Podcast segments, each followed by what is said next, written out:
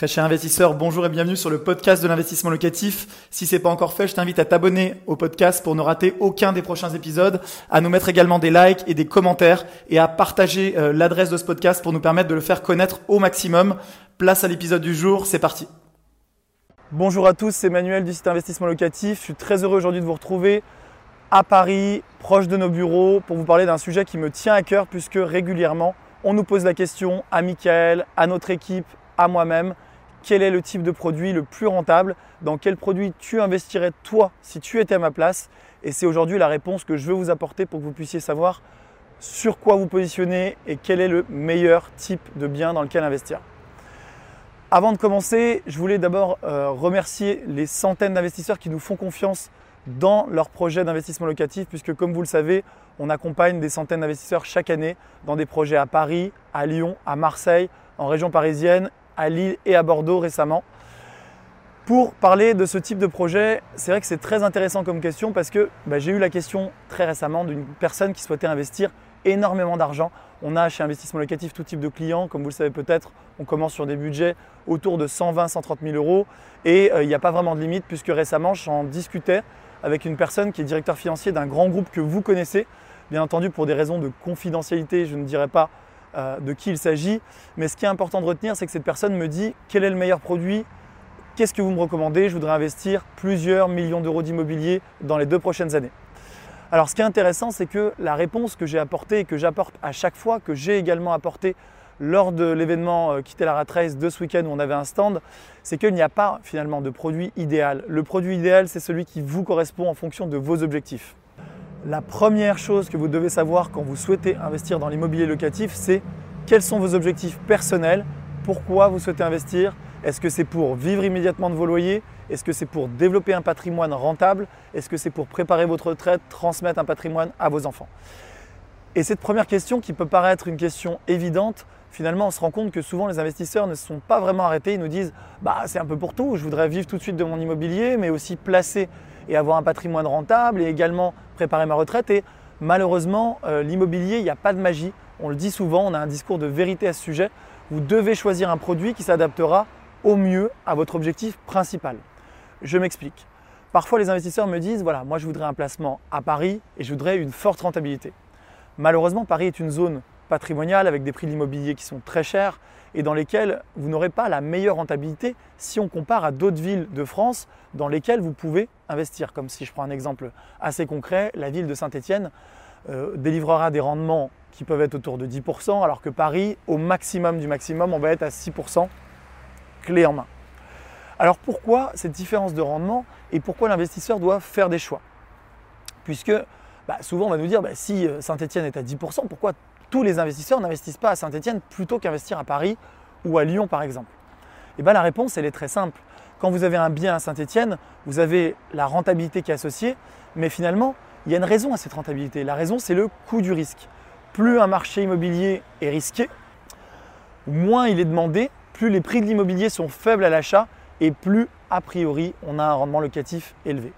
Si on va dans des zones comme Le Havre, Saint-Nazaire, Saint-Étienne, c'est un exemple qui n'est pas exhaustif de villes sinistrées qui sont anciennement industrielles avec une, économie en berne.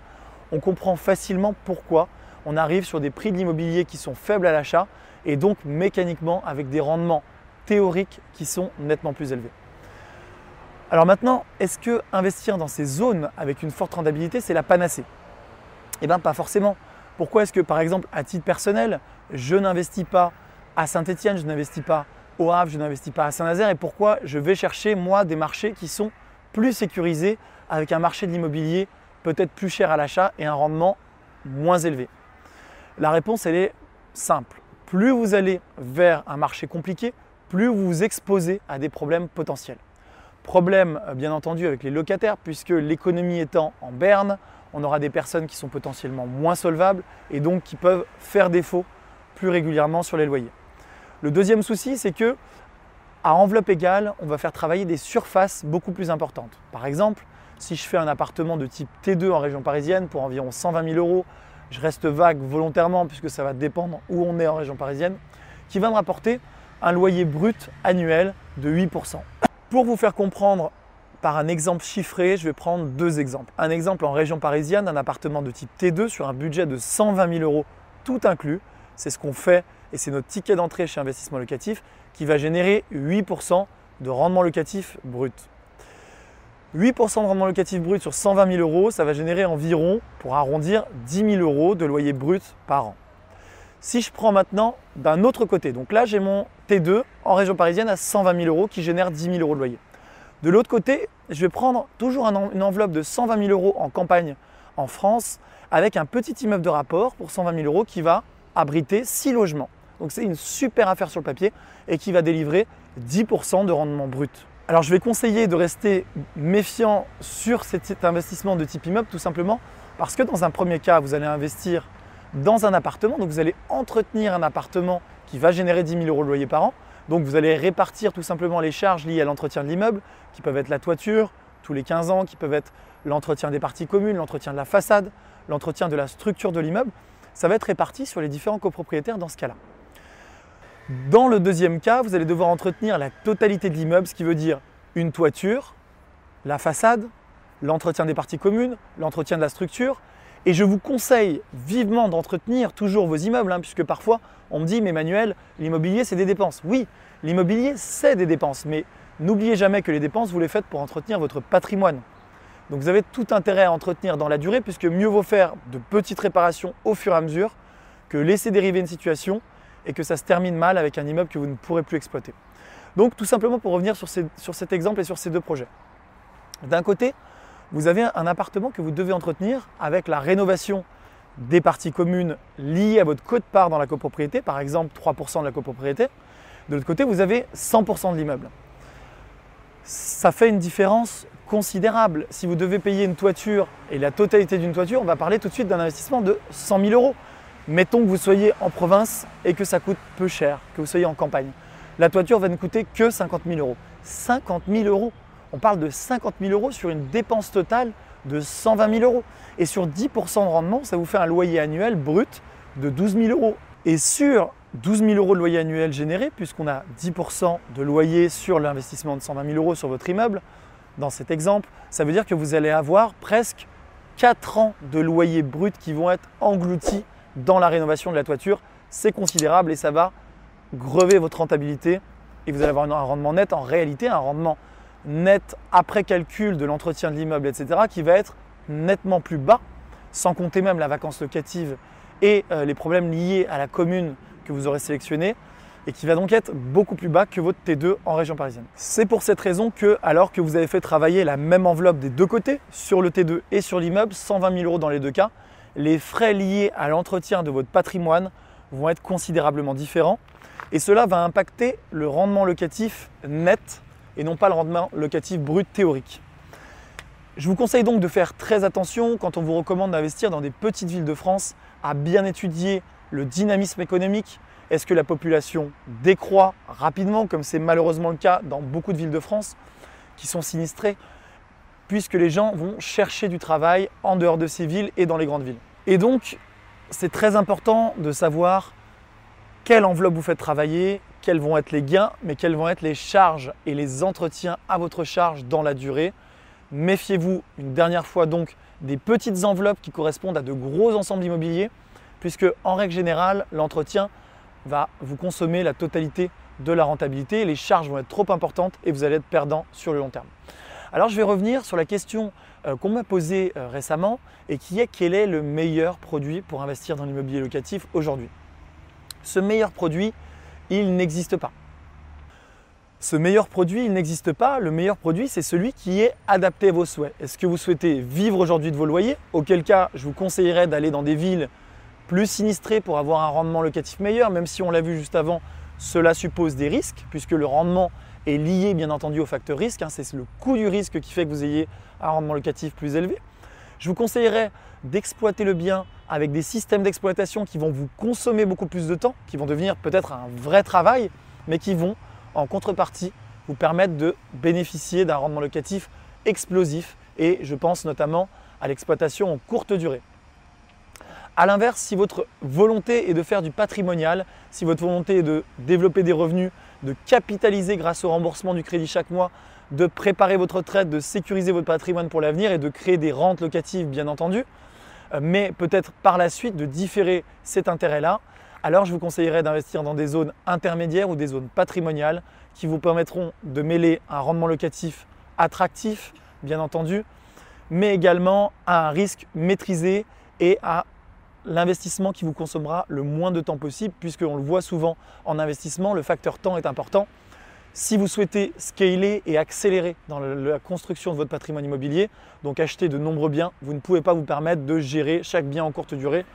Cela serait impossible. En termes d'enveloppe maintenant, je vais vous répondre, puisque souvent on me dit, mais Manuel, qu'est-ce que tu me conseilles? Est-ce que je dois acheter plusieurs biens à 120 000 euros, un bien à 500 000. J'ai eu le cas encore, la question sur un salon ce week-end où on m'a dit j'ai une capacité d'endettement de 500 000 euros. Est-ce que, à ton avis, je dois investir en un seul projet les 500 000 euros ou est-ce que je dois faire plusieurs projets? Alors moi, ce que je conseille à mes clients, euh, c'est d'abord de d'éprouver le système, d'investir une première fois dans un bien sur un montant pour lequel vous êtes confort. Par exemple, si vous souhaitez investir une enveloppe au total de 500 000 euros qui correspond à votre capacité d'endettement, moi, mon conseil personnel va être de commencer par un projet dans les 150 000 euros, ce qui va représenter un tiers de l'enveloppe et ce qui va vous permettre de tester le système.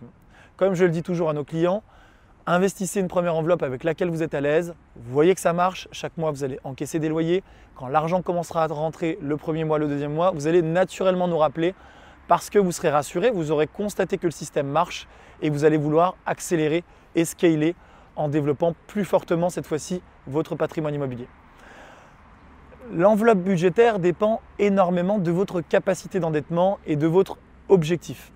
Je m'explique. Si un étudiant vient nous voir et qu'il nous dit j'ai un prêt étudiant que je peux souscrire pour un montant de 50 000 euros et donc j'ai cette enveloppe de 50 000 euros que je souhaite investir dans l'immobilier locatif, on va lui conseiller, donc bien entendu il ne pourra pas passer par nos services puisque notre enveloppe de départ commence entre 120 et 130 000 euros. Néanmoins, ça ne veut pas dire qu'il ne doit pas investir dans l'immobilier locatif. Bien sûr, je vais lui conseiller d'investir par lui-même peut-être dans un parking, peut-être dans un studio ou un T2 en province, et donc en fonction de sa capacité d'endettement. Et c'est finalement là que je veux en venir. Le bon investissement locatif, c'est celui qui vous correspond. Si vous pouvez investir 50 000 euros, investissez-les dans l'immobilier. Ce sera excellent et dans ce cas-là, acheter un, deux, trois parkings pourrait être une excellente option pour vous. A l'inverse, parfois je rencontre des investisseurs qui ont la chance d'avoir de très grosses capacités d'investissement, que ce soit sur de l'endettement grâce à la dette bancaire ou même en partie grâce à l'apport. À ce moment-là, moi, ce que je vais leur conseiller, c'est d'investir en fonction de leur capacité d'emprunt. Il y a quelques jours, je rencontrais un investisseur qui voulait investir 3 millions d'euros avec nous, ce qui est une enveloppe considérable, et ce, sur deux ans. Mon conseil a été de lui dire, si vous souhaitez investir 3 millions d'euros, et vous avez beaucoup de chance d'en avoir la capacité aujourd'hui, félicitations, on ne va pas vous faire 30 studios à 100 000 euros. Pourquoi? Parce que cela prendrait énormément de temps et que chaque investissement consomme énormément de temps, que ce soit sur les démarches de financement, que ce soit sur les démarches de notaire, que ce soit sur les démarches de travaux, que ce soit sur les démarches d'ameublement, de location, etc. Il faut bien comprendre que dans l'immobilier, certains délais sont incompressibles. Alors nous, on va prendre en charge pour le compte de nos clients, vous faire gagner considérablement du temps. Néanmoins, entre le compromis et la signature de l'acte authentique, vous avez toujours trois mois et ça, ce sont des délais légaux et notariés. Pour la recherche d'un bien, il y a toujours du temps à investir. Un grand merci d'avoir suivi cet épisode jusqu'au bout. Je te donne rendez-vous pour un prochain épisode. Si c'est pas le cas, abonne-toi au podcast, partage-le, mets-moi un like. Et tu peux également retrouver plus de conseils sur YouTube avec plus de 300 vidéos de conseils gratuites. En ce moment, une vidéo par jour. Rejoins-nous là-bas aussi et à très bientôt. Ciao